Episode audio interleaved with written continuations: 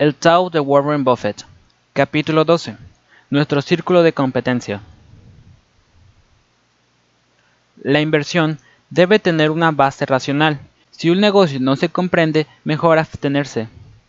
Para Warren es impredecible comprender todos y cada uno de los negocios en los que invierte. Esta quizás sea la principal clave de su éxito. Nunca invierte en lo que no entiende, este principio le ha llevado a mantenerse alejado significativamente de las empresas del boom tecnológico, ya que no entiende lo que hacen. Se mantiene alejado de los sectores que cambian rápidamente y que por tanto son imprevisibles. Prefiere lo seguro, un negocio que comprende y que se vende a un precio atractivo. Prefiere dejar el póker de dados a otros inversores. Esta lógica ha salvado a Warren de aventurarse en burbujas tecnológicas como la de Internet en su día, Racionalmente no podía entrar en un negocio en el que quizás nunca ganaría ni un céntimo, ni comprar con un PER de 40 una empresa que quizás se vuelva obsoleta en la próxima revolución tecnológica. Digamos, por ejemplo, que hoy tiene la posibilidad de adquirir la empresa Yahoo, en su totalidad por 44 millones de dólares, con unos ingresos anuales de 1.800 millones. ¿Daría el si quiero? Esos mismos 44 millones se pueden invertir en bonos del Tesoro de Estados Unidos a 10 años y conseguir sin riesgo 2.200 millones en beneficios. ¿Cuál de los dos negocios parece mejor inversión? ¿Cuál se parece más a los juegos de azar? ¿Cuál comprende y cuál no comprende? ¿Cuál es lógico y cuál no desde un punto de vista racional? Yahoo podría formar parte de la historia olvidada de la fiebre tecnológica en 10 años, pero Estados Unidos debería conservar su fortaleza para entonces. Como ve, no es tan difícil pensar como Warren Buffett. Si comprendes una idea, exprésala para que los demás te entiendan. Este es el método de Warren para comprobar si realmente entiende un negocio antes de invertir en él. Si no es capaz de explicarlo a otra persona, es porque realmente no lo comprende. Nunca invertiría en una empresa que no acaba de entender, y tampoco debería hacerlo el lector. Para poder expresar una idea con facilidad, se requiere cierto grado de comprensión un aspecto muy positivo cuando de lo que se trata es de invertir, porque obliga a investigar antes de comprar. La regla de Warren es sencilla. Si no eres capaz de explicarlo, no inviertas.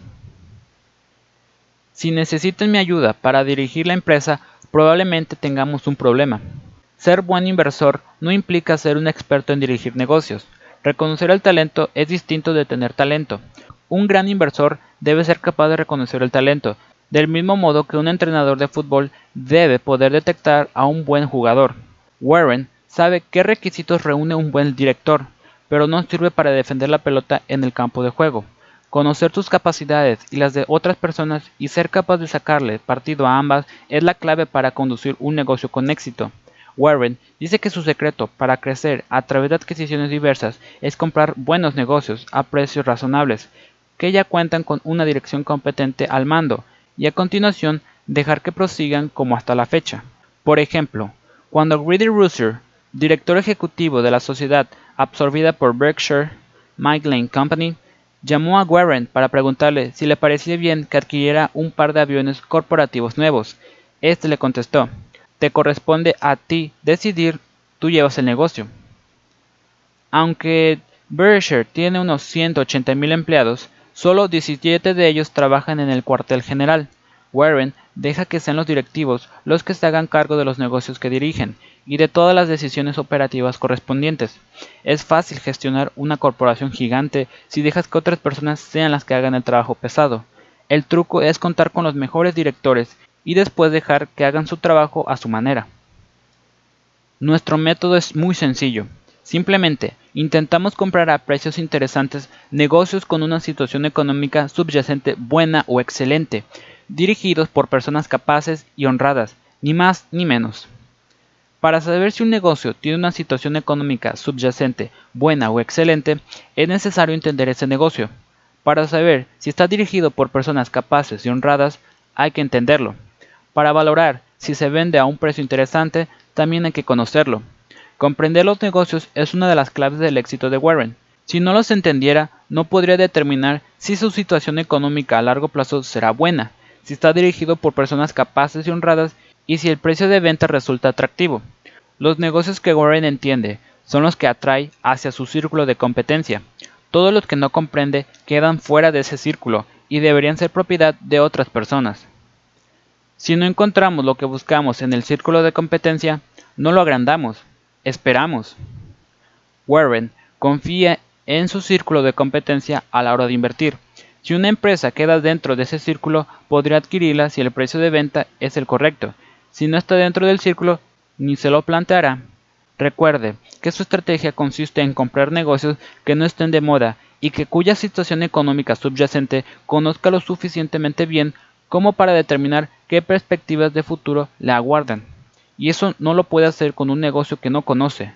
Si no puede encontrar un negocio que conozca y que se venda a un precio atractivo, esperará, esperará y esperará hasta que aparezca uno. En 1967 escribió a sus socios inversores para decirles que les devolvía el dinero porque cada vez era más complicado encontrar negocios que entendiera y que se vendieran a precios atractivos.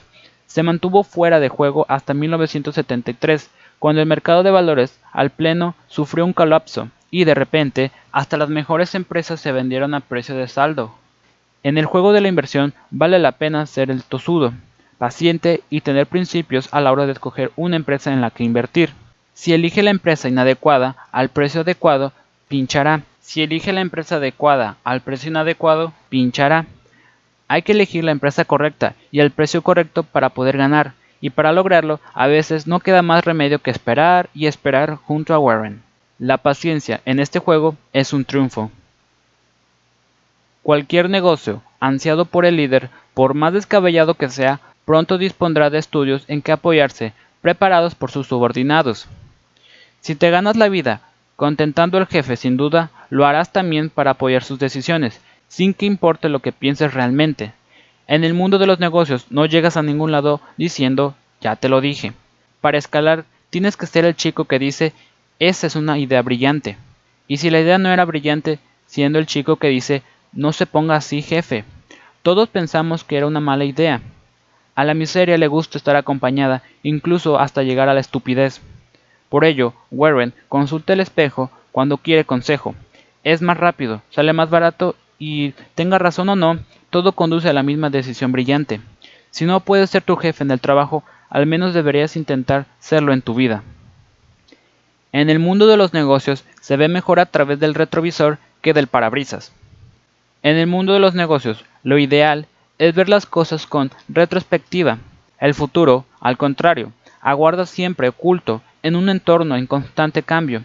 Es difícil ver a dónde te diriges si no puedes ver la carretera que tienes adelante. Ese es uno de los motivos por los que Warren siempre ha mantenido al margen de los valores tecnológicos. Simplemente no tiene ni idea del aspecto que presentará la carretera en el futuro y tampoco asegura lo tiene su mejor amigo Bill Gates un hombre que algo sabe sobre tecnología. Por eso, Warren se limita a los productos probados y comprobados, porque puede ver cuál será el futuro en 15 años. ¿Va a dejarse de afeitarse la gente? ¿O a dejar de beber Coca-Cola? ¿Quién no necesita un seguro de coche? ¿Desaparecerán los chicles?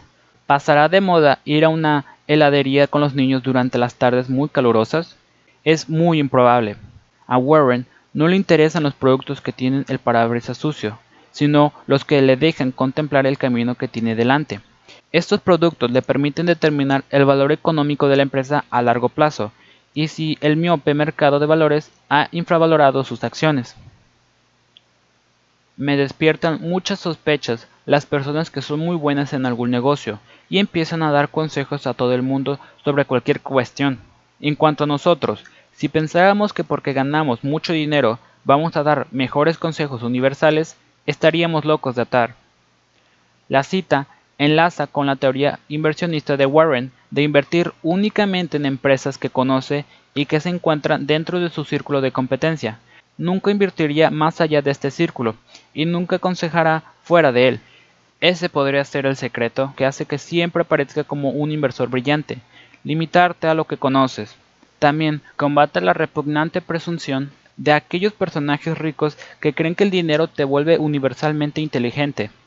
Rose Dunkin murió siendo más rica que cualquiera de los reyes de Wall Street educados en Harvard, y no sabía leer ni escribir, pero sí sabía todo lo que tenía que hacer para sacar beneficio comprando y vendiendo muebles. De hecho, era más barato ir a comprar mobiliario a Ohama y enviarlo a mi casa de San Francisco que comprarlo en el mercado local.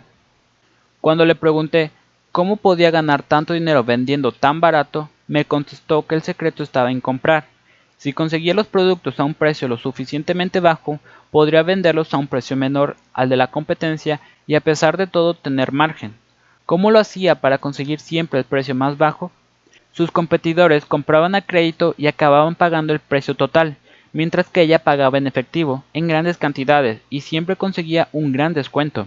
También era propietaria de los edificios, de modo que no tenía que pagar alquiler, lo que reducía aún más los costes. Y sí, es cierto que no sabía leer ni escribir, pero ¿cómo contaba el dinero? La moraleja es en este caso la siguiente. Limítate a lo que conoces, y nunca te llamarán tonto. Hasta puedes acabar siendo rico, aunque seas analfabeto. La economía no forja a los inversores, se forjan ellos mismos. Serán ellos mismos quienes se forjen a fuerza de saltar de un título a otro, pagar precios astronómicos por empresas que ni siquiera tienen la esperanza de apoyar los precios de sus acciones en el mercado con ingresos reales.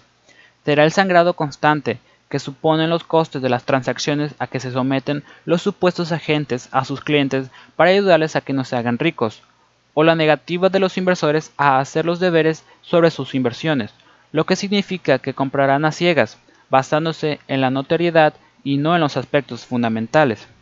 Será el sabor del dinero fácil y rápido que se obtiene especulando, lo que hará que se enreden en importes cada vez mayores hasta contraer demasiadas obligaciones financieras.